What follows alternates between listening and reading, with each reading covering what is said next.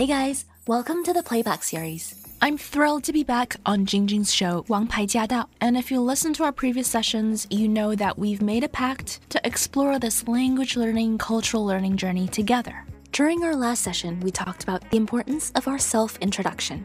在上一期的节目里，我们谈到了自我介绍的重要性。We talked about three key things to pay attention to. 我们讲到了三个重点。Do you remember what they were? Let's quickly go over them again. The first thing is how to tell them about you. 第一点是如何向对方形容自己。Tell them about you, but not just what's written on your resume. Tell them about who you are and your qualities. 第一点非常重要，当我们在向对方介绍自己的时候，不要仅仅只说我们简历上已经非常明显的东西。Tell them what they don't see on our resume. What makes you you? Number two, as best as you can, have every line build bridges for you. 尽可能的用每一个机会、每一句话来和对方搭桥。所谓搭桥 （building bridges） is really to make connections whenever possible, whether it's values or history or mission. Identify your common ground，和对方找共同点。Identify your common ground，让对方知道我们的价值观是一样的。 basically 你每句话都要在搭桥，这样你桥梁搭的越来越多，到最后他就觉得哦，你 basically 就是我们的人，哎，你想的跟我们一样，你的目标也跟我们的一样，That's great。哎呀，顿时就觉得亲上加亲了。And the third point, which is equally important, is to get to know them and make it clear that you know them pretty well. 第三点也是非常重要的一点，就是让对方知道你很了解他们。 你不但了解他们的宗旨，你也了解他们的目标、他们的历史、他们的 mission statement、他们的 vision。All these are often listed on their website, so it's not difficult to dig up. 这些资料往往都很清楚地列在了他们的官方网站上。在网络时代，要了解对方其实并不困难。对，所以在看他们的 mission statement，再看他们的一些通常官网都会有的一些这些资料的时候，把那些 keyword 重点词给它画下来。然后你能在简历上埋多少这些词，就用多少这些词。然后在 cover letter 里再 basically 写另外一些，让他们觉得你就是他们的一份子。You're already there。哇，太棒了！好，那在这方面啊，自我介绍方面，西任老师还有什么要提醒我们的？And that's what we're gonna address today. 不要谦虚，你的你任何，因为你不要谦虚，但是你可以用不同的 phrasing 去来描述一下你的优点。你不用需要说哦，我这个非常非常棒。你可以说，因为自己夸自己总是比较尴尬，无论你在哪个文化里，对，都是比较尴尬。嗯，那要怎么处理？所以你说别人说。So basically，你可以说，嗯 ，Little did I know。可以说，little did I know，我的这个 program 居然得到了官方的，you know，很高的评价，得了这个奖，或者是我当时只是，you know，一个新员工，但是我做出来的这些事情，让我的上级或者让我的 peer 被我的 peers 非常认同，结果下一年他们就怎么怎么样，就是你通过形容别人对你的赏识来 basically tell them that you're amazing，但是你不要说 I'm amazing，OK，这不能狂妄自大。对，Well，不能自己说，一定要是别人说。就 basically 像有一点就是，你可以说 ever since 这句话，我也给其他朋友用到的比较多。就是你如果小的时候就有一个天赋，basically 做广播，right？你可以就是说 ever since I was little，my parents noticed this gift that I had，and then I started taking lessons on speech，right？Okay. 嗯，从小的时候，我的父母、家人发现我有这项天赋，哎，对你这招太绝了，袭人，太佩服你了。后来，嗯，后来可以是老师，哎，老师发现你有这个天赋，把你送到了重点学校。然后呢，后来你的上级发现了你这个，you know，这个天赋，给你了一个什么奖，对不对？哎呀，这招听众朋友们必须学起来啊！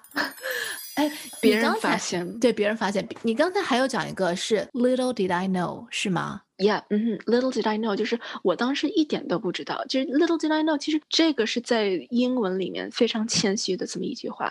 英文里它其实因为没有人喜欢自大的人，也就是 between 谦虚还有自大，它还是有一定的距离的。所以你可以用英文写很很 graceful 的一些字，把自己说的很好，但又不是自己吹自己，是可以的。这太重要了。还有一个，就你刚才说，如果我们要突出说，哦，我我的语言能力方面很强，那这个又要怎么样通过别人的口，或者是怎么样修饰把它说出来才自然呢？Okay. So, this is something that I don't believe I addressed properly during our live show. So, here's a bonus for the replay listeners. 我在这里补充一下，因为在 live show 的时候，当时我没有完整的回答，因为一时间又讲到了其他的一点，所以我用这个 replay 的机会给大家更好的回答一下。So whatever your gift is, whatever your positive qualities are，无论你有哪些优点，我们都可以用这句话。I'm often told I'm often told by others that I，然后你把你的优点在这里列出来。那我们接着来用晶晶的例子做示范。他口才好，表达能力好。我们可以说 ，I've always been told that I'm a great communicator。Or you can say，或者你也可以说，Others have often told me，别人经常跟我说。Or you can say, I've often been identified as a strong communicator. I've often been identified as a strong communicator. 口才强，表达能力好，可以说 a strong speaker or a strong communicator. And then you can also provide an example by saying, because I've always been identified as a strong speaker, I was often assigned to report and cover major global events. 那首先已经说了，别人说我口才非常好，那么所以在我工作的时候，我经常会被邀请出席，或者是邀请去报道一些重大的 events。the example is really important because the example lets others know that you have the skills to back this up. You have the skills to back up the claim that you're great. 这个例子在这儿非常重要，因为它就是在证明你的优点不是吹出来的，而是你自己修炼打造出来的。Okay, so now we can get back to our replay. Little did I know，我想再重复一下，它就是 basically 就是我当时没有觉得我做的有多出色，而就是我觉得我自己做的挺 basic 的。 但是 little did I know，我的这些 efforts 居然能够创造出如此的业绩，或者是我的这个 idea，它很注重你的 idea 是什么。你可以说 little did I know a small idea that I had when implemented with a group of people led to such powerful change。哎，这一句话就 basically 你在说，我当时也没有想到，我很小的这么一个 idea，但是有大家同心协力，有了 teamwork，大家一起 implement，居然有这么 powerful 的一个 result。 这简直就是一箭双雕啊！既把自己夸了，又赞扬了团队精神，最后一定要做苦好，是吧？Yeah，一定要赞扬团队。Yeah，you know，虽然说 like 不要谦虚，但是你也不要说自己 made everything possible，因为你都是需要团队的支持。你每个人身后都有支持你的人，哪怕是父母，哪怕是老师，哪怕是团队。所以这个一定要说到，他们就会觉得，Oh, you're a team player，因为你再 genius，他们。会希望有一个 genius，但是他们不想要一个去控制他们的一个人，尤其是联合国这样的，因为你看，它联合国嘛，它不是对，不是世界 police，联合国，联合国它很注重 teamwork。